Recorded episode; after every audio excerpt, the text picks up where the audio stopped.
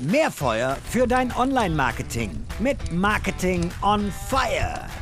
YouTube ist dieses Jahr 18 Jahre alt geworden. Und dieses Jahr auch endlich hat HubSpot beschlossen, da all in zu gehen und mal sich auf diesen Kanal zu stürzen. Warum sie das erst jetzt gemacht haben, wie sie strategisch da vorgehen und ähm, was so die nächsten Schritte sind, das erfährst du jetzt. Denn bei mir ist heute Ben Hamanus. Er ist neuer Titel, wenn ich es richtig äh, mitgeschrieben habe, Principal Editorial Lead HubSpot YouTube Channel steht in deiner Signatur drin. Was du damit genau machst, das erfahren wir dann auch jetzt. Lieber Ben, schön, dass du hier bist. Ja, schön, dass ich da sein darf. Oder andersrum, ich bin bei Ben, muss man so rum sagen, denn wir sitzen gerade im schönen äh, HubSpot Office in Berlin mit schönem Ausblick bei schlechtem Wetter. Das stimmt, schöner Ausblick, schlechtes Wetter. Nettes Grau, Berliner Grau. so, Ben, also lass uns mal über YouTube reden. Was schätzt du, wie viele Stunden Content werden bei YouTube pro Tag hochgeladen? Mach mal eine Schätzung. Boah, in Stunden? Ja. Boah, ich weiß, dass ich die Zahl mal gesehen habe. Es ist ich glaube, unvorstellbar hoch, aber es in Stunden, keine, keine 100.000 Stunden? Ja, gar nicht so schlecht. 720.000 Stunden wow. pro Tag, also äh, 500 pro Minute. So, und jetzt kommt ihr und sagt, wir packen noch mehr Content mit drauf. Also Early Adopter seid ihr nicht gerade, was das Thema angeht. Wie kommt's, dass ihr jetzt gesagt habt, wir intensivieren jetzt mal unsere YouTube-Aktivitäten? Also ich glaube, man kann sagen, ähm, manchmal sind wir nicht die Ersten, die etwas machen. Wenn wir es dann machen, dann wollen wir es aber all in machen und richtig Gas geben. Du kennst ja unsere Geschichte, du weißt, wie wir es Inbound-Marketing geprägt haben, äh, SEO im Bereich Blogging. Ich habe manchmal das Gefühl, wir könnten auch schneller sein in manchen Dingen, aber wir treffen auch strategische Entscheidungen, wann wir praktisch einen Kanal wirklich voll ausgereizt haben und dann schauen, okay, was verändert sich in der Marketinglandschaft und wo müssen wir vielleicht einfach schauen, dass wir Testballons fahren und ein bisschen schauen, kann ein anderer Kanal für uns das erfüllen, was momentan die Website tut oder kann ein anderer Kanal vervollständigen oder nochmal ergänzen, was wir über die Website tun, weil beides ist ja nicht unabhängig voneinander mit YouTube, da werden wir bestimmt gleich nochmal drauf kommen. Aber es hat lang gedauert und ja, ich habe drauf geguckt, wann denn unsere Kanäle ins Leben gerufen wurden. Und wenn man dann sieht, der HubSpot Marketing Kanal, den gibt's seit 2017, also wir haben verschiedene Kanäle mhm. und wir haben einen HubSpot ähm, CRM Channel nennt er sich, wir nennen ihn selber intern Core Channel oder auch mhm. ähm, den Product Channel, den gibt's seit 2015. Aber ja, da sind jetzt auch irgendwie 15 Jahre ins Land gegangen bei einigen Kanälen, bis wir da mal richtig was gemacht haben. Ja, ist auch völlig okay. Und ich finde auch, äh, so bevor wir da jetzt in die Tiefe steigen, ich finde es strategisch deutlich besser zu sagen, wir picken uns eine Sache raus und machen sie richtig, richtig gut. Ich sehe zu viele Unternehmen, die alles ein bisschen machen und dann halt auch nie, sage ich mal, in die Kategorie kommen, dass man so einen abnehmenden Grenznutzen mal irgendwann erreichen könnte. Also entsprechend finde ich das strategisch schon mal extrem gut und richtig so, auch wenn es einem immer schneller gehen könnte. So, aber erzähl mal ein bisschen, was macht ihr seit wann dann jetzt intensiver, was, was so die, die YouTube-Aktivitäten angeht? Also die, äh, wir haben ja verschiedene YouTube-Kanäle. Das heißt, wir haben den, den Hauptkanal, mhm. das ist der, den ich betreue, der englische Kanal, der praktisch viele Dinge vereint, so wie Produktvideos, die Inbound wurde darüber gestreamt, Customer Success Stories findet man dort. Ich glaube, am besten kann man sagen, alles, was wirklich HubSpot sehr nahe ist, findet mhm. man auf dem Kanal. Der Marketing Channel ist ähnlich wie unser Blog, behandelt mhm. Themen, die nicht unbedingt sich um HubSpot drehen. Da kann auch einfach mal äh, sein, wie macht man richtig gute Reels. Das mhm. hat jetzt erstmal nicht mit HubSpot zu tun, aber es ist so ein Bereich, im Bereich Education mhm. ähm, findet man da viele Antworten. Wir oder das New Media Team, in dem ich bin, wir sind auf YouTube jetzt seit ein paar Jahren aktiv. Ich würde sagen, so richtig intensiv, so zwei Jahre. Äh, und davor war eben der Fokus sehr stark auf Podcasts. Also bei uns ist im Bereich New Media sind Podcasting und YouTube, YouTube Podcast oder YouTube generell aufgehangen. Also wir bezeichnen das bei uns als New Media. Mhm, okay. So, und das gerade schon ein bisschen angerissen, das Thema, also Marketing Channel ist eher Education orientiert, also das heißt so Customer Journey wahrscheinlich eher weiter vorne, wo dann der, der Product Channel dann eher Customer Journey weiter hinten oder habt, habt ihr das auch so äh, strategisch au auseinander dividiert und dann entlang der Customer Journey oder wie macht ihr das? Haben wir, genau. Also ich habe ja zwei, also wir haben ja die drei Channels Marketing, äh, dann einmal unseren äh, Kernchannel, den ich betreue und dann gibt's noch The Hustle. The Hustle ist eine Akquisition, die wir hatten, wo wir den The Hustle Newsletter und Hustle Blog übernommen haben und dadurch auch jetzt einen einen YouTube-Kanal mhm. haben. Mhm. Dort vielleicht nochmal kurz als Einblick, dort werden so interessante Stories äh, gespielt. Es kann sowas sein wie, warum gibt es in den USA im Baumarkt keine Farbe mehr? Und dann ist äh, erstmal so, hä, wie, was ist die Story? Und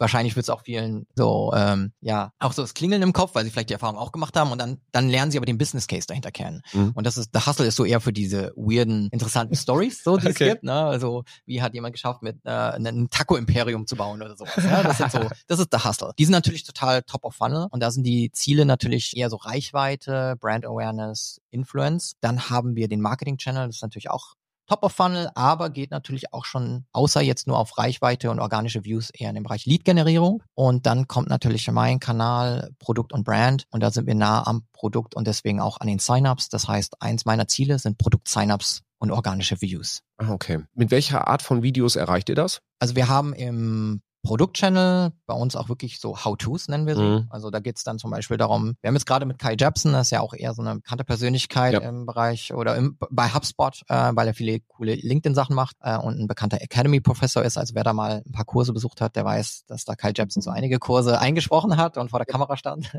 weiß nicht, ob du den äh, gesehen hast. Ja, definitiv, doch, doch, äh, genau, die, die Videos ähm, von, von ihm sind definitiv bekannt und ich weiß halt eben auch, dass unser Team, die werden in unserem internen HubSpot Slack-Channel werden die auch regelmäßig geteilt. Oh, okay, genau, also Kyle ist richtig tief drin. Und er hat jetzt zum Beispiel ein Video geteilt, HubSpot for free, Fragezeichen, haben wir ein Video produziert. Da geht es dann darum, was kann man wirklich mit der freien Software von HubSpot machen. Mhm. Wäre so ein Titel. Da geht es dann mehr darum, so ein bisschen zu triggern, okay, da gibt es eine Frage da draußen und eine Diskussion, auf die, auf die wollen wir eingehen. Und dann gibt's aber Content, da sind wir ganz klar, gehen wir auf Keywords ein, also Suchintention auf YouTube. Das heißt, wir haben ein SEO-Team, das uns auch Keywords liefert, wo ich dann sage, hey, was äh, für Suchintentionen gibt's denn zum Beispiel rund um das Thema Sales Hub? Und dann kriege ich eben die Keywords und äh, ja auch so eine Analyse, inwiefern können wir da auch einen Boden gut machen. Wenn es natürlich HubSpot-related ist, ist es für uns sehr leicht, dann natürlich dafür zu ranken. Muss aber nicht unbedingt sein, es kann auch einfach sein, ein Tutorial für CRM. Ähm, dann können wir auch gucken, ob wir dafür ranken wollen. Also das sind dann, ist die Art von Content, die wir dann machen, aber wirklich in so einem Art Creator-Style. Also wir wollen wegkommen von, das ist eine Product Demo, die aussieht wie nicht besser aussieht als ein Zoom-Call. Ja. ähm, das wollen wir nicht, sondern wir wollen was, was ähnlich dem ist, was die Leute von YouTube gewohnt sind. Also wirklich so ein mhm. bisschen mit Storytelling, ein bisschen mit Herz, mit Persönlichkeit ähm, und auch mit diesem mit dem, mit der Schnelligkeit von Storytelling, die ähnlich, also die angelehnt ist an das Verhalten, das man ja kennt von Leuten, die TikToks gucken oder eben auf YouTube wirklich auch nicht die Zeit haben, genauso lange dort zu sitzen, wie jetzt, wenn sie einen Academy-Kurs machen. Nun, da hast du gerade auch schon äh, Punkte angesprochen, wo ich dann so direkt hellhörig werde, äh, nämlich der Produktionsaufwand, den ihr dahinter steckt. Ja. So, wenn man das vergleicht mit, wir, wir stellen mal einen Blog ins Netz, ist ja wahrscheinlich ein etwas anderes Brett. Also ich kenne es ja selber von unseren YouTube-Aktivitäten. Erste Frage geht in die Richtung, wen habt ihr da alles in-house im Team? Also wer, wer, wer arbeitet da dran mit und was bringen die so für Skills mit? Weil aus meiner Erfahrung eine der größten Hürden, dass Unternehmen da wirklich intensiv reingehen, ist einfach, sie haben nicht die Ressourcen und nicht die Skills im Haus. Ja, also im Grunde, wir, wir haben ein Team, das aus sehr vielen geteilten Ressourcen besteht, mhm. ähm, das an den YouTube-Videos für meinen Kanal arbeitet. Wir haben ein, äh, erstmal einen Production Lead, ähm, mhm. Und wir haben mich als Editorial Lead. Wir mhm. teilen mhm. uns das. Ne? Also Editorial ist wirklich so strategisch, was machen wir auf dem Channel, was für eine Art Content wollen wir. Und der Production Lead hat unheimlich viel Einfluss darauf, wie machen wir es. Wobei mhm. Jake und ich, glaube wir haben dann, also Jake Block, wir haben zusammen eigentlich ganz gut, glaube ich, einen Weg gefunden, dass wir eigentlich eher ein Team sind und nicht so der eine bestimmt das, der andere das, sondern er hat eine geile Idee, dann fließt es in meine Strategie ein. Ich habe eine geile Idee für, wie machen wir Thumbnails oder wie äh, machen wir die Produktion. Und dann wird das gemacht. Eigentlich sind wir ein zweiköpfiges Team ähm, mhm. Das funktioniert ganz gut für uns. Dann haben wir die Hosts, die vor der Kamera stehen. Die kommen jetzt überwiegend aus der aus der äh, HubSpot Academy. Also mhm. mein Tipp im Unternehmen gibt es oft schon Leute, die generell Webinare oder irgendwas anderes machen. Also Kameraerfahrung haben, die kann man dann hinzuziehen. Aber inzwischen kommen auch Leute aus dem Bereich Marketing, Product und anderen Bereichen dazu, weil Jake und ich sagen, am coolsten ist es ja eigentlich immer, wenn du von Leuten hörst, die Hands-on-Dinge machen. Also wir haben Leute, die arbeiten in einem Product, dann machen die ein Loom-Video. Ich weiß nicht, ob mhm. alle Loom kennen, aber es ist auch so ähnlich wie ein Zoom-Call, aber eigentlich nutzt man es eher so für interne Sachen. Und die schicken uns dann das Loom-Video und sagen, hey, wir würden gerne so eine Product-Demo irgendwie online stellen. Können wir da was machen? Und dann sagen wir, ja, hey, das Loom-Video ist nicht schlecht, aber mit ganz wenigen Kniffen ist das noch besser. Und wenn ihr es nochmal einsprechen könnt, dann nehmen wir das auf den YouTube-Kanal. Also haben wir schon mhm. jemanden aus dem Bereich Product, der das selber einspricht und schon total gut präsentiert äh, und brauchen kein aufwendiges Video zu produzieren. Das ist dann mhm. eigentlich wirklich, einer sitzt vorm Rechner und spricht das ein und die Kamera ist unten in der kleinen Blase äh, eingeblendet. Wir machen dann so ein bisschen hier Titeleinblendungen am Anfang und dass wir es am Ende richtig wegschneiden und ein paar Sachen hinzufügen, aber das, das ist sehr gering vom Aufwand. Aufwendiger sind natürlich die anderen Sachen, die How-Tos, wo wir Mhm. wirklich mit zwei Kameraperspektiven, gute Ausleuchtung arbeiten. Da versorgen wir natürlich unsere, unsere Hosts mit dem entsprechenden Equipment. Das ist ein bisschen ein Investment. Und die kriegen natürlich auch bei der Aufzeichnung nochmal den Production Lead zur Seite. Also wenn sie Hilfe brauchen, muss aber nicht immer Mhm. sein. Dann hilft der Production Lead und kommt auch mal in eine Session rein. Und dann habe ich ja erwähnt, wir haben von der SEO-Seite eine Ansprechpartnerin, die für uns die Auswertung macht. Und wir haben noch jemanden, der für uns die Optimierung macht, wenn es heißt, jetzt muss das Video hochgeladen werden. Dann wird eben, macht jemand die Description, äh, guckt, dass wir Timestamps haben, dass der Tracking-Link stimmt. Also alles, was so auch nochmal ähm, so handwerklich stimmen muss. Und ansonsten, ja, ich glaube, das ist so, das ist es so im, im Groben. Das klang am Anfang so, ja, das ist gar nicht so viel, wenn man dann jetzt nachher, die, war die Aufzählung dann doch länger, was halt eben auch dann an, an Schritten dann auch irgendwie da ist. Also insofern, ja, also wir, wir kennen es aus der eigenen Erfahrung, YouTube ist äh, ein, langfristiges Spiel und es ist halt eben auch ein, ein Investment. Habt ihr, du hast jetzt gerade gesagt, ihr habt noch, noch zum Beispiel Investment in äh, Equipment, zwei Kameras etc. Äh, habt ihr ein festes Studio, wo die Sachen aufgenommen werden, dann, wo die Leute dann reinkommen? Ähm, oder äh, macht, macht, baut ihr das irgendwie an unterschiedlichen Stellen auf? Wie, wie macht ihr das? Also es ist wirklich so, dass wir eigentlich nichts im Studio aufnehmen, sondern alle unsere Hosts nehmen zu Hause auf. Okay. Und ähm, es ist dann unser Production Lead Jake, der dann mit denen zusammen, also teilweise wirklich über über einen Webcam äh, haben die einen Zoom Call und dann läuft der äh, Host durch seine Wohnung und dann evaluieren die zusammen, was ist eigentlich die beste Ecke, um aufzunehmen. Ach, krass. Die Wohnung und dann überlegen die, okay, wo können wir ein Fixed Setup aufstellen oder wo lässt sich schnell was aufstellen mit Kameraständern und so weiter, so dass der Host dann aufnehmen kann. Man muss dazu sagen, einige von denen sind ja schon Academy Professors, das heißt, die nehmen generell von zu Hause auch für die Academy auf. Ja, okay. Also ist das nicht irgendwie im Kinderzimmer und dann hinten irgendwie das, das äh, Spielzeug abgehangen. Also, wenn du Kyle Jepsons neues Video anguckst, dann hast du auf jeden Fall die Kinderzeichnungen an der Wand in der Küche. ich finde, das hat ja auch einen gewissen Charme. Also es muss ja nicht alles durchgestylt und professionell sein. Also wenn, wenn ihr halt eben auch sagt, ihr orientiert euch eher an Content Creatern von äh, bei, bei YouTube, ja, das ist auch nicht immer das, das äh, schicke äh, Studio mit Corporate Background. nee, eben nicht. Also wir machen Mix. Es, wir sind da, glaube ich, noch in der, in der Findung, weil jetzt den Kanal betreue ich ja seit Juni erst und schauen nochmal, was funktioniert, was funktioniert nicht so gut und gucken auch auf das Feedback. Aber insgesamt lässt sich sowas trotzdem von zu Hause gut umsetzen. ja, äh, Thema äh, Feedback und, und Ergebnis und sowas, da kommen wir auf jeden Fall gleich noch mit drauf. Kannst du so ein bisschen verraten, wie es weitergeht? Also was sind so die, die nächsten Schritte jetzt? Also ihr habt jetzt mit, mit den äh, Videos gestartet, du bist seit Juni mit dabei. So was hast du auf der Roadmap für, für nächstes Jahr? Worauf können wir uns noch freuen? Also ich, momentan experimentieren wir ganz viel. Wir wollen einfach rausfinden, was für eine Art von Storytelling funktioniert. Wir wollen wirklich schauen, dass wir hinkriegen, die Retention zu verbessern. Also Mhm. es ist, glaube ich, so der, der heilige Gral ist ja einfach zu schauen, dass Leute wirklich das Video weitergucken. Weil davon ist abhängig, wie der YouTube-Algorithmus auch entscheidet, wohin pushe ich das Video. Also allein zu schaffen, dass jemand klickt und drauf guckt, das ist ja auch schon eine Kunst. Aber dass die Leute wirklich dranbleiben und dann auch schauen bis zum Ende, das ist die große Kunst. Und da geht es uns ja auch darum zu entdecken, dass es wirklich einen Mehrwert liefert, dass Leute sagen, oder ein Großteil der Leute, die drauf klicken, sagen, die schauen es bis zum Ende durch ähm, oder klicken auf bestimmte Kapitel. Das heißt, wir machen natürlich unsere How-Tos weiter, aber es gibt so einige andere Dinge, die ich gerne noch knacken würde. Also ich, ich finde dieses Thema Fallstudien. Ich weiß nicht, ob ihr bei Morfire Fallstudien oder Videofallstudien habt. Bisher noch nicht, aber äh, ich, jetzt höre ich sehr aufmerksam zu. Ich, ich, finde, ich finde die immer schwierig. Ich weiß, jedes größere Unternehmen macht sie. Wir haben sie auch. Sie sind wichtig. Natürlich ist es gut zu wissen, was machen Kunden und Kundenstimmen sind immer Mhm. Viel aussagekräftiger als die eigenen Stimmen. Aber ich bin immer noch der Meinung, dass die meisten Videos langweilig sind. Also so Customer Success Stories, so man, die gehen dann nicht tief genug rein, die bleiben an der Oberfläche. Es wird so ein bisschen erklärt, ja, okay, wir haben hier unseren ROI gesteigert um 70 Prozent und es ist auch gut und beeindruckend. Aber für YouTube, glaube ich, muss man was am Storytelling machen und da sind wir gerade dran, uns zu überlegen, wie kann sowas aussehen auf YouTube, so dass Leute, die YouTube-Content mögen, auch diese Art von Content auf YouTube mögen und nicht nur dann konsumieren, wenn er auf einer Webseite eingebunden ist, weil sie sowieso schon da sind und in der HubSpot-Welt sind, sondern wirklich in der YouTube-Welt, ohne dass die vielen Ablenkungen, die auf YouTube existieren. Ich sage immer, die Konkurrenz ist nicht äh, der Mitbewerber im technologischen Sinne, sondern für mich ist der Mitbewerber Lionel Messi, der wieder ein paar geile Tore in Miami geschossen hat. Und wenn ich schaffe, dass die Leute nicht dahin klicken, sondern weiter mein Video gucken, dann ist, äh, dann habe ich meine Mission erfüllt. Also wenn du das bei mir schaffst, weil ich habe das, ich habe das gleiche Ablenkungsproblem, auch mit den gleichen äh, Charakteren, dann, ähm, dann äh, Chapeau. Also ich bin extrem gespannt, wie ihr das Thema löst, weil da ich gebe dir vollkommen recht. Also die, die meisten Success Stories oder Testimonial-Videos etc. Die sind so auch auf dem Level, wie auch so, sage ich mal, so Image-Videos sind. Ähm, nett, äh, fehlerfrei. Aber langweilig. In den meisten Fällen schon. Also wenn man nicht gezielt sagt, ach, aus meiner Industrie ist dieses Unternehmen, jetzt schaue ich mir das mal kurz an, diese zweieinhalb Minuten. Aber irgendwie, denke ich, kann man das noch cooler machen auf YouTube und äh, das möchte ich gern knacken.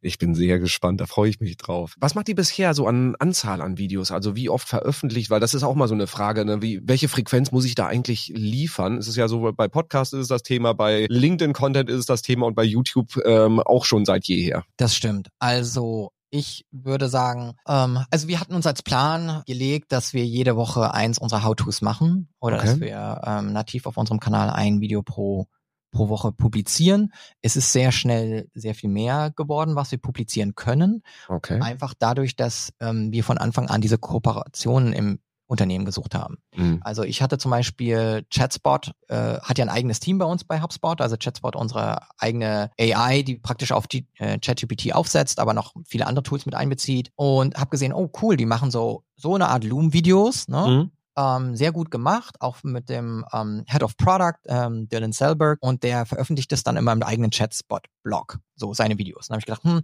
warum ist das kein von YouTube eingebundenes Video von uns? Ähm, warum veröffentlicht er es nicht auf YouTube? Ich habe ihn angeschrieben, habe gesagt, hey, wollen wir was zusammen machen? Und wir können dir helfen, dass es noch ein bisschen professioneller aussieht, mit wenigen Kniffen. Und wir geben dir noch eine Reichweite auf YouTube. Gleichzeitig freuen wir uns, wenn es natürlich in deinem Newsletter ist und mhm. du auch Leute Richtung YouTube sendest. Und das sind wirklich so eine Art Loom-Videos, die dann äh, wöchentlich kam. Und dann hat man natürlich die Frequenz sehr schnell hochgeschossen. Und man konnte sehen, das Interesse an diesen Videos war einfach wirklich groß. Gerade wenn das dann wirklich der Head of Product selber macht und sagt, also mit dieser Begeisterung, hey, wir haben ein super geiles neues Template eingebaut in Chatspot, ja, dann ist das eine ganz andere Art von Storytelling und Begeisterung. Von daher, einmal pro Woche würde ich schon gut finden. Man kann aber auch alle zwei Wochen mal was publizieren. Also ich mhm. kenne so einige bekannte YouTuber, die auch sagen, hey, finde einfach deinen Rhythmus. Und wenn das was richtig cool produziertes ist, das alle drei Wochen kommt, ist für die Leute besser, als wenn du irgendeinen Schrott zwischendrin reinklemmst. Mhm. Also einfach nur Videos produzieren, um die Frequenz zu halten, rätst du von ab, äh, mach lieber gute Sachen. Mach gute Sachen. Ja, ja, okay. Das beruhigt mich sehr und ich glaube auch für die Hörerinnen und Hörer ist das äh, sehr, sehr beruhigend, äh, wenn man nicht sagt, okay, du musst diese wöchentliche Frequenz machen, weil äh, nicht jedes Unternehmen hat so viel Zugriff auf Leute, die bereit sind, Content zu erstellen. Ähm, das ist bei euch halt in der DNA auch mit drin. Das ist ja. ein Riesenvorteil. Ich glaube, ein großer Tipp ist, dass YouTube behandelt halt die Videos anders als Google Blogposts behandelt. Also wenn ich jetzt einen ganz viel Content-Schrott auf, im Blog habe, dann hat das halt eine Auswirkung auf den Rest des Blogs. Mhm. Wenn ich aber ein Video mache, das nicht gut ist, dann hat es aber nicht so viel Auswirkung auf, also YouTube würde es nicht als, würde dann nicht den Rest des Content downgraden, nur weil da ganz viele Videoleichen irgendwie liegen, die keiner guckt. Das passiert nicht. Das ist das Gute. Gleichzeitig hat es aber natürlich immer eine Auswirkung auf deine Subscriber, wenn du halt nicht so guten Content bringst. Aber du kannst dir trotzdem mal einen Fail erlauben, dass wenn da Sachen liegen, selbst wenn sie nicht geguckt werden, hat es keine Auswirkungen auf deine anderen Videos. Die können trotzdem sehr gut ranken. Zum Thema Ranking, ähm, was sind so die, die wichtigsten Traffic-Quellen eigentlich für eure Videos? Also wo, worauf zielt ihr? Also Keywords hast du schon gesagt, also YouTube SEO äh, quasi. Ja. Du hast gerade gesagt, vom Newsletter aus drauf verlinken. Ähm, so, was ist da was bringt im Moment den meisten Traffic und gibt es da noch äh, Kanäle, wo ihr sagt, okay, da, da wollen wir perspektivisch noch mehr rausholen? Ja, gibt es. Also eigentlich ist der Plan, dass wir Content Keyword basiert produzieren. Und das funktioniert auch sehr gut. Also die Ergebnisse kommen wirklich innerhalb von 24 Stunden. Das ist mhm. toll zu sehen, dass es dann sofort rankt und dann auch wirklich organischen Traffic zieht. Wir haben ein Video, das hat 1000 organische Views pro Tag. Das ist toll für uns und ähm, kreiert auch Sign-ups ohne dass wir was dafür machen müssen. Das ist schön. Dann ist es aber so, dass es noch eine andere Sache gibt, die ich auch gerne erobern möchte. Das ist nämlich so diesen Browse-Feed. Also wenn Leute eigentlich nur YouTube aufmachen, dass sie eine gute Empfehlung bekommen. Und da kommt man nicht unbedingt rein, weil man die richtigen Keywords hat, sondern, sondern weil man Content hat, von dem YouTube glaubt, dass die Person den braucht, aber keinen keine Suchintention geäußert hat bisher. Mhm. Ja, also du bist interessiert an Inbound-Content und HubSpot. Wahrscheinlich wird dir da mal was reingeschoben, aber du interessierst dich ja auch insgesamt für Content. Könnte also sein, dass irgendwas von uns, was so das triggern könnte, hey, wie kann ich meine Content-Produktion von einem Blogpost pro Tag auf zehn skalieren zum Beispiel, mhm. wäre für dich interessant. Hat aber jetzt Würde ich klicken. hat überhaupt keinen Produktnamen drin, hat keine, kein Key, ist nicht Keyword-basiert, aber ist halt sehr YouTubey von, von der Art und Weise.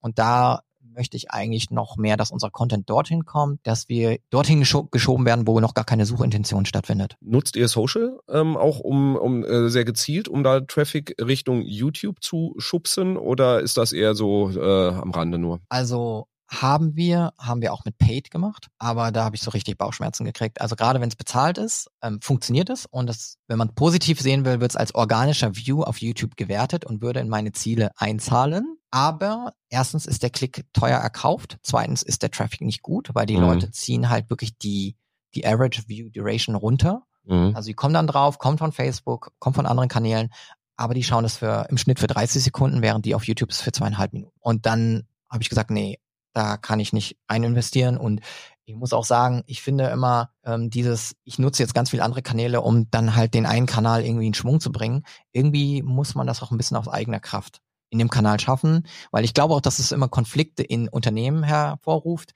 Mhm. Das dann heißt, ja, könnt ihr mal unseren Kanal mehr bewerben. So, ne? Und dann sollen die Facebook-Leute halt so, oder Social-Leute, bei uns ist Social und äh, New Media halt getrennt. Mm, okay. Ähm, sollen die das dann halt bewerben. Und ich kann auch verstehen, die haben ihre eigenen Ziele und letzten Endes funktionieren Plattformen ja so, dass du Leute auf deiner Plattform halten sollst und nicht überall hinschicken sollst. Ähm, von daher kann ich auch verstehen, dass es nicht mit den Zielen anderer Teams einhergeht. Ich glaube eher sollte es andersrum sein, dass ich andere Teams mit Content versorgen kann, weil ich Longform-Content produziere und dann mhm. sagen kann, hey, könnt ihr doch ein Reel machen oder ein TikTok-Content, also eher versuche anderen Teams damit zu helfen. Genau, da, der, sag ich mal, dieses Ausschlachten von dem Content, den du für, für YouTube produzierst, da äh, habe ich noch eine ganze Reihe Fragen zu. Vorher noch das Thema YouTube Ads, äh, weil Social Ads hast du jetzt schon gesagt, eher Bauchschmerzen. Wie äh, siehst du das Thema YouTube Ads? Ja. YouTube Ads ist so ein bisschen jetzt aus dem Nähkästchen. Ich habe mir Formate angeguckt und wir haben sehr gute Tests gesehen mit Subscriber-Kampagnen. Finde ich für mich das nachhaltigste Format. Generell ich mag nicht so gerne Pay-to-Play. Also wenn du irgendwas abschaltest, ist es halt vorbei. Wenn du eine Subscriber-Campaign fährst und Content oder Nutzerinnen ranziehst, die danach auch zu Subscribern werden, also darauf optimierst, dann hast du nachhaltig was davon. Wir haben mhm. gemerkt, dass unsere Subscriber-Qualität deutlich gesteigert wurde, seit wir die Subscriber-Kampagnen haben, weil mhm. wir hatten, als ich angefangen habe, 50.000 Subscriber, also als ich den Channel übernommen habe, jetzt haben wir 80.000 äh, in den Monaten aufgebaut und wir merken, dass die Qualität der Subscriber besser wird, weil sich zum Beispiel verdoppelt hat, wie lange Subscriber etwas gucken uns auf dem Kanal. Also wir merken, die Qualität wird besser, wir haben schlafende, also wie ein, wie ein, wie ein toter Newsletter, den ich praktisch genommen habe oder ein schlafender Newsletter. So ist es da auch. Also Subscriber-Campaigns finde ich super. Und wir sehen auch Auswirkungen von Subscriber-Campaigns auf Organic mhm. Views, weil die Leute ein Video schauen, was dann durch eine Ad praktisch getriggert wurde, aber dann auf das, äh, das nächste Video gucken, das entweder am Ende empfohlen wird oder unten natürlich in den Recommendations auftaucht. Und da haben wir gesehen, dass wir äh, von einem Video auf das nächste Video nochmal hunderte Views kriegen, weil die Leute dann organisch rübergehen, weil wir dachten, wo kommt dieser Spike bei diesem Video her? Wir promoten es nicht, aber es ist die Top Recommendation in einem anderen Video. Mhm. Denkt YouTube und die Nutzerinnen sehen das genauso und dadurch ähm, finde ich, ist das der nachhaltigste Weg. So, und jetzt hast du gerade schon gesagt, von 50 auf 80.000 Subscribern. Ist das die KPI, auf die du schaust? Ist das so das, woran du dich misst und äh, woran du gemessen wirst? Oder wo, wo schaust du genauer hin? Nee, also Subscriber sind gar kein Ziel, das mhm. definiert wurde ich glaube, das ist etwas, was sich einfach automatisch ergibt, wenn man seinen Job richtig macht. Weil man kann auch erstmal, ich weiß gar nicht, ob das bei YouTube geht, irgendwie Subscriber zu entfernen. Ich glaube, es wäre gesund, um eine, manche Metriken irgendwie aussagekräftiger zu haben, so wie man ja auch irgendwie Newsletter-Subscriber entfernen kann, so würde ich es mir fast bei YouTube auch wünschen, dass halt wirklich die da sind, die gucken. Aber insgesamt, die wichtigsten habe ich, die zwei wichtigsten habe ich genannt, das sind die organischen Views und die äh, Sign-ups auf, mhm. Auf unseren Produktseiten. Das heißt, jemand kommt von YouTube, klickt auf den Link, geht auf eine Produktseite und macht ein Sign-up fürs CRM oder Sales Hub oder Marketing Hub. Mhm. Das ist für mich wirklich so die, die North Star Metric. Äh, Sign-ups und ich sage auch immer, ich würde jedes Mal ähm, die Views opfern für bessere Sign-ups. Also wenn ich meine Views-Ziele nicht erfülle, ist es ja egal, solange die Sign-ups hochgehen. Mhm. Ähm, das heißt, für mich ist wichtig, und das sind so kleine Metriken, auf die ich schaue, ist Click-Through-Rate. Wenn ein Video draußen ist, wie oft wird auf das Cover geklickt oder aufs Video und die Leute schauen es wirklich, weil dann merke ich, entweder habe ich eine falsche Headline, falsches Cover, irgendwas stimmt nicht, wir triggern nicht richtig, ähm, oh, das Thema ist interessant. Also generell haben wir kein Interesse getroffen damit. Dann schaue ich natürlich, wie, wie schnell zieht das Video Views. Mhm. Also auch im Vergleich zu anderen Videos und zwar in den ersten Stunden und 48 Stunden, so wie schnell zieht es an. Dann eine ganz wichtige Metrik ist für mich die Conversion Rate von jemand hat es, hat ein Video geguckt zu, hat ein Produkt äh, Sign-up gemacht. Mhm. Also wir haben die Impressions pro Monat von allen Videos und da schauen wir dann drauf, und wie viel Sign-ups haben wir generiert und was ist die Conversion Rate. Die haben wir deutlich steigern können. Die war bei, ich glaube, 0,0 3 Anfang des Jahres. Die wir Mhm. sind jetzt bei 0,1. Das ist eine deutliche Steigerung. 0,1 klingt nicht viel, aber wenn man guckt, wo man herkommt und die, wie realistisch ist es, du schaust ein YouTube-Video und äh, Das ist weit weg. genau. Genau, zu klicken, also wirklich die Leute vom Kanal wegzukriegen. Es ist ein Link in der Description, ne? also Ah. wenn die klicken. Das ist wirklich ähm, weit weg. Und von daher, wir gucken mal, wie weit wir noch kommen, aber bis jetzt sehen wir, dass die, also für manche Videos haben wir deutlich höhere Conversion Rates, da ist es dann 0,4, 0,7. Wir haben natürlich noch viel in dem Kanal, was natürlich die Conversion Rate insgesamt runterzieht, aber das wird sich äh, deutlich verbessern, weil wir jetzt natürlich gezielt diese Videos produzieren. Mhm. Genau. Sehr spannend. Also insbesondere auch das, das Thema Conversion Rate, halt eben einfach auch zu schauen, es ist halt nicht einfach nur ein äh, Upper Funnel-Thema YouTube, sondern wenn du halt eben auch die richtigen Inhalte hast, dann kannst du die Leute auch dazu bringen, dass sie halt eben auch, sag ich mal, sehr sukzessive näher an das Produkt rangeführt werden. Und dann, dann finde ich so eine Steigerung von der Conversion Rate extrem beeindruckend und finde es halt eben auch extrem wichtig, genau auf solche business-relevanten Kennzahlen zu schauen. Nicht einfach nur sagen, ja, äh, wir, wir wollen, äh, wie auch bei LinkedIn, so Follower aufbauen oder Subscriber aufbauen. Also es macht halt einfach langfristig mehr Sinn, genau auf diese Kennzahlen zu optimieren, die auch Umsatz bringen können. Definitiv. Also damit ähm, habe ich auch das Gefühl, dass ich wirklich ähm, am Business-Erfolg arbeite und nicht einen YouTube-Kanal führe, sondern wirklich äh, Einfluss auf die Gesundheit des Unternehmens habe und natürlich uns auch ein bisschen ja kugelsicher mache für das, was gerade passiert. Wir wissen, dass AI Einfluss hat auf organische Suche, dass wir da Verschiebungen sehen könnten, werden und so weiter. Und Video einfach nochmal für uns grüne Wiese ist. Und deswegen, es hat ein bisschen lange gedauert, dass wir da jetzt Vollgas geben, aber wir sehen, dass es jetzt notwendig ist, dort zu investieren und zu testen und zu schauen, dass es ja Lead-Generierungsverschiebungen geben könnte. Wobei wir sagen, alles ergänzt sich natürlich, auch unsere Blogposts ergänzen, ähm, können natürlich profitieren von YouTube-Videos, die wir dort einbinden können. Also Mhm. das ist natürlich das Schöne. Unsere Produktseiten profitieren von YouTube-Videos, die wir einbinden können. Wenn Leute auf Google suchen, das ist übrigens auch eine Traffic-Quelle für einige unserer Videos, kommt Mhm. der meiste Traffic sogar von Google. Das heißt, Leute wirklich einen Suchbegriff eingeben und dann das YouTube-Video angezeigt bekommen. Also die Sachen ergänzen sich ja auch ganz gut. Und du hast gerade auch schon gesagt, also das Thema, ähm, sag ich mal, Content Recycling, dass, du hingehst und sagst, okay, ich nehme ein YouTube-Video und stellst dann im Social-Team zur Verfügung, mach ein Reel da draus. Ist das irgendwie, sag ich mal, so ein bisschen Beifang, wo ihr zufällig drüber gestolpert seid oder ist das irgendwie so auch schon äh, Teil der, der Strategie von Anfang an gewesen? Also es ist eine Strategie, die, es war nicht von Anfang an die Strategie. Es hat sich ergeben sehr schnell, als ich reinkam, dass wir Gespräche mit anderen Teams hatten, die neugierig wurden, was macht ihr denn da?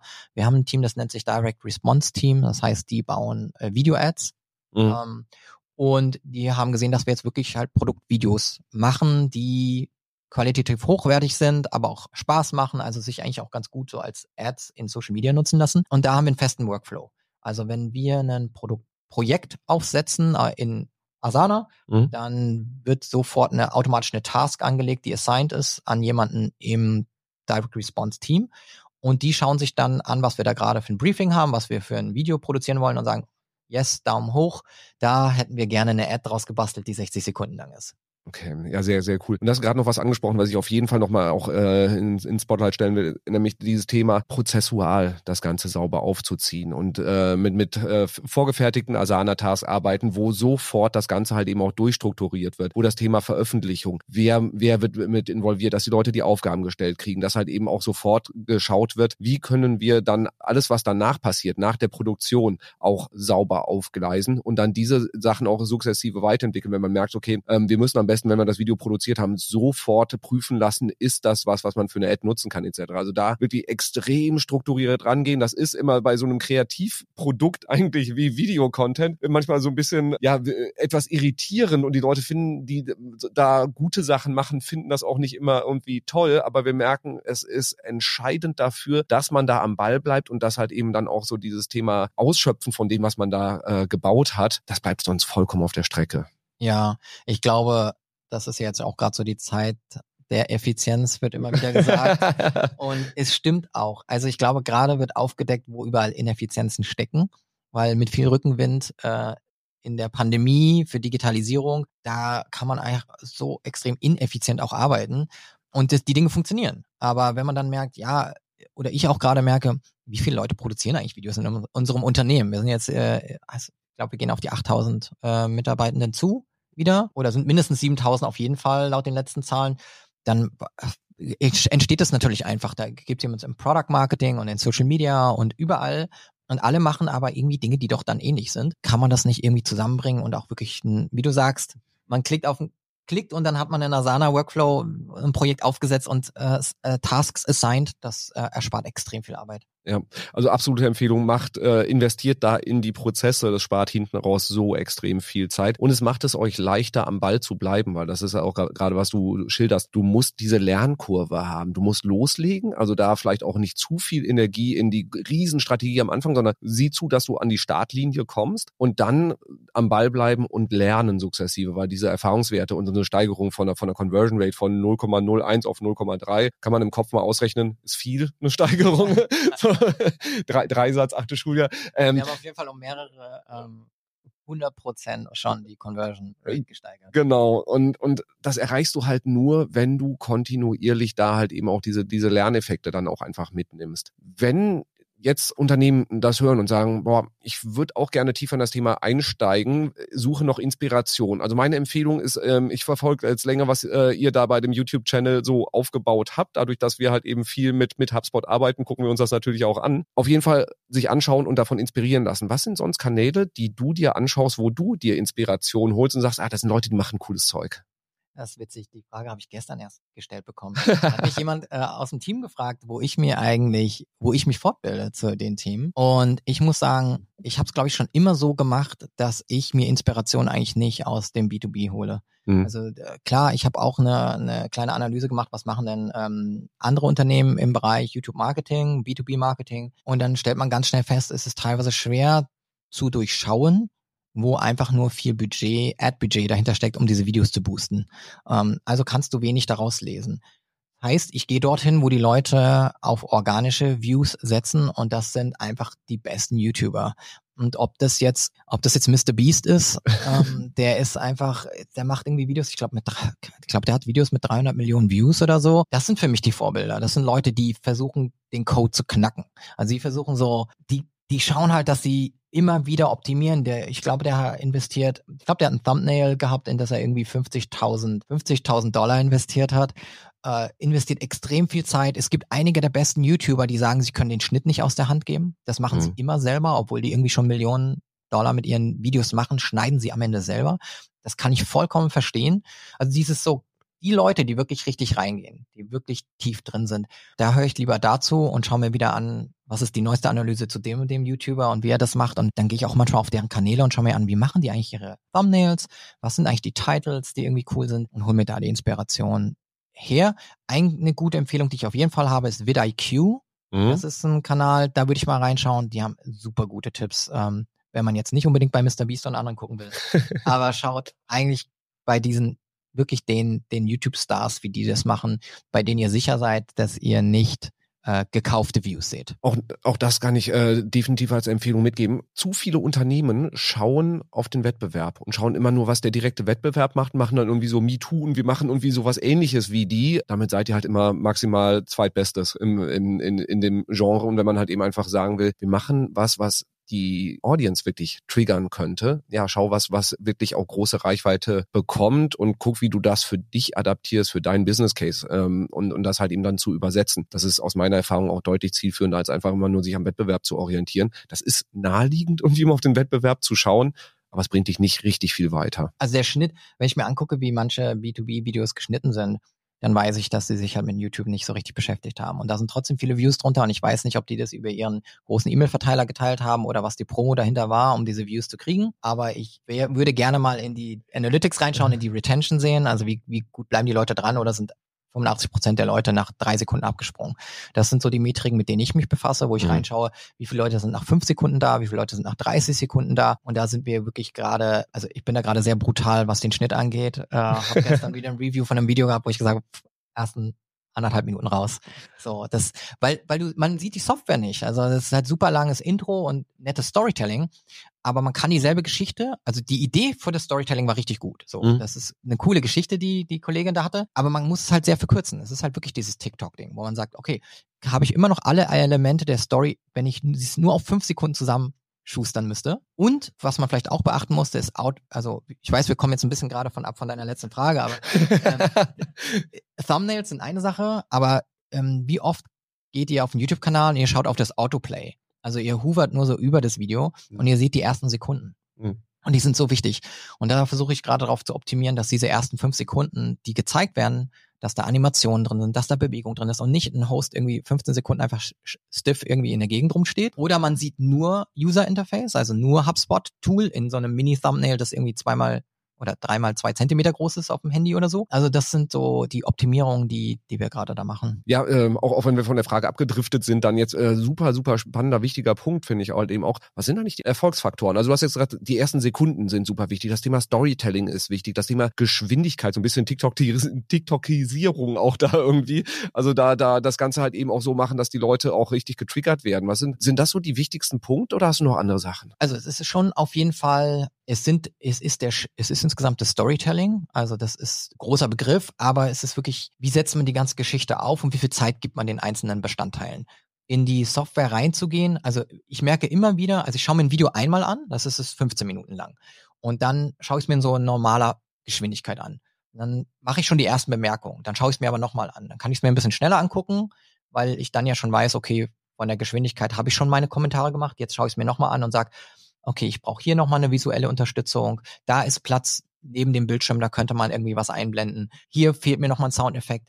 Hier ist es super langweilig, wenn jemand nur tippt, weil mhm. ganz oft machst du ein Tutorial und dann tippst du was ein und dann, wenn es dann nicht laut vorgelesen wird, dann ist es halt schon mal so, okay, das waren jetzt irgendwie 15 Sekunden, wo irgendwie nur getippt wird, dann schneide ich es raus oder ich lass vorspulen oder irgend, irgendwas damit halt, oder ich mache einen richtig brutalen Jump Cut. Mhm. Ähm, Jump Cuts finde ich super wichtig, wo also das kennt man vielleicht von Rezo oder so, wenn man mal von Rezo irgendwie ein Video geguckt hat, der hat ja diese harten Jump Cuts, ne? Das ist ja eigentlich was, ich glaube, das ist fast Frevel, wenn das irgendwie für Leute, die, die im klassischen, klassischen Sinne Video geschnitten haben, dass du ja immer versuchst, eine Überblendung irgendwie zu kriegen, einen zweiten Winkel, so dass man nicht merkt, dass geschnitten wurde. Und die YouTuber haben das ja einfach total aufgebrochen und machen die Schnitte brutal nach jeder, also ich glaube, manche YouTuber schneiden alle 1,8 Sekunden, 1,5 Sekunden und wir sind mit in einigen Sequenzen wirklich nah dran, dass wir halt auch versuchen, dann einfach einen harten Cut zu machen. Ich bin über 40, ich finde das schon ziemlich anstrengend, immer zu gucken, aber das ist ja auch okay.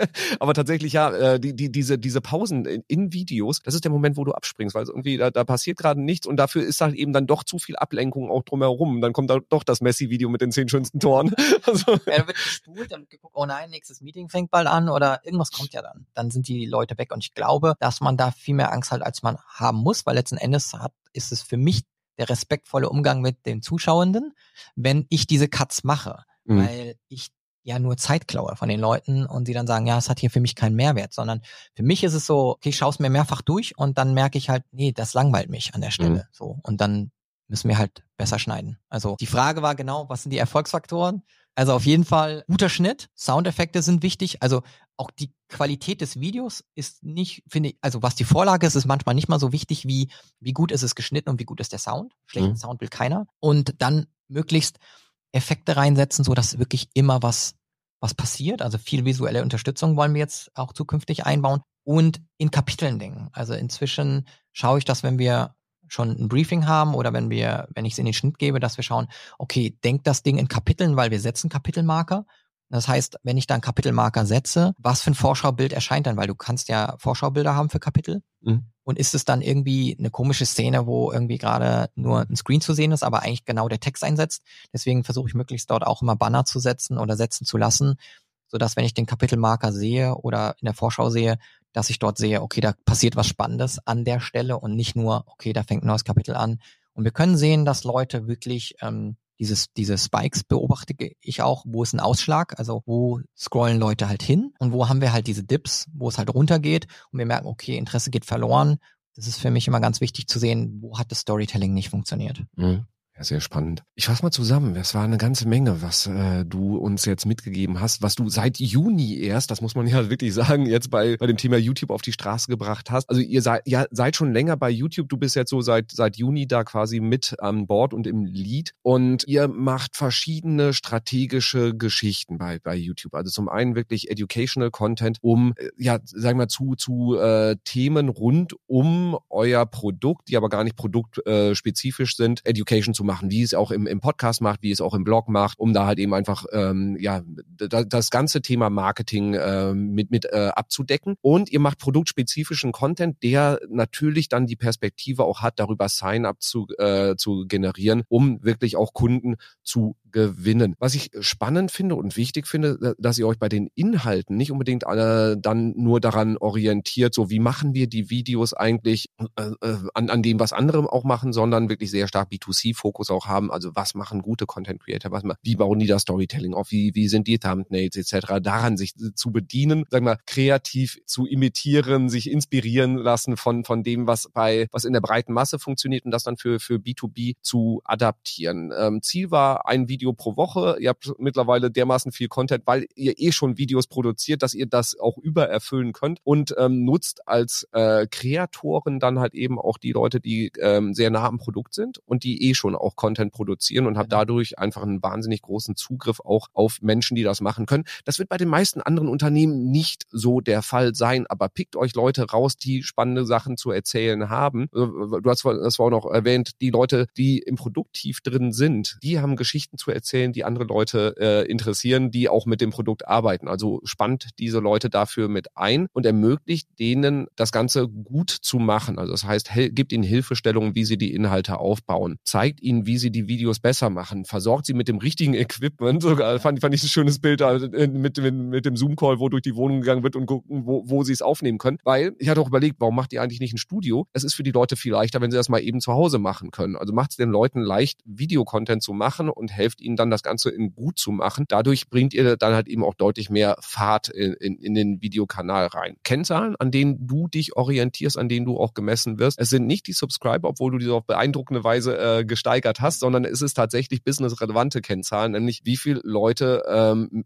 gehen dann auch in Richtung Produkt, Produktdemo äh, oder sich ähm, äh, melden sich halt eben dann da an. Und äh, was du sonst auch noch gesagt hast, wenn ich es richtig auf dem Schirm habe, das Thema Watchtime, also, also wie lange bleiben die auch in den Videos dabei, weil es halt auch ein wichtiger Ranking-Faktor auch dahingehend ist, um dann einfach auch zu, zu schauen, dass man, äh, fand ich auch schön gesagt, die Anzahl der Views opferst du gerne, äh, wenn du dafür dann mehr Conversion auch aus dem Video rausbekommst. Also konzentriert ihr auf die Kennzahlen, die wirklich businessrelevant sind und die für die Plattform relevant sind. Also Kennzahlen, an denen YouTube euch bewertet, weil dann versteht ihr halt eben das Spiel auch, wie so eine Plattform funktioniert. Denkt das Ganze strukturiert im Prozess. Also das heißt, Asana hast du gesagt, wirklich sehr strukturiert auch zu gucken, wie kann man das Ganze dann recyceln, wie kann man das halt eben für Social Media nutzen. Diese ganzen Sachen von Anfang an mitdenken und dann gute Stories machen, das Ganze, ähm, sag ich mal, sehr auch auf Geschwindigkeit schneiden, direkt die wichtigsten Sachen an den Start, dass die Leute sofort in das Video reinsteigen. Ganz wichtige Faktoren, damit ihr damit auch erfolgreich seid. Und und dann, ja, am Ball bleiben ist, glaube ich, die größte Herausforderung bei diesem Thema, weil es ist ein größerer Aufwand als Blogartikel online stellen. Aber wie du es auch gerade geschildert hast, es ist ein sehr nachhaltiger Weg. Also dementsprechend sehr beeindruckend, was ihr, was du da jetzt in kurzer Zeit äh, auf die Straße gebracht hast. Und ich bin extrem gespannt, was da noch alles kommt. So, habe ich alles Wichtige in der Zusammenfassung drin oder fehlt dir gerade noch was? Nee, ich glaube, du hast das ganz gut, ganz gut zusammengefasst. Ich äh, bin beeindruckt.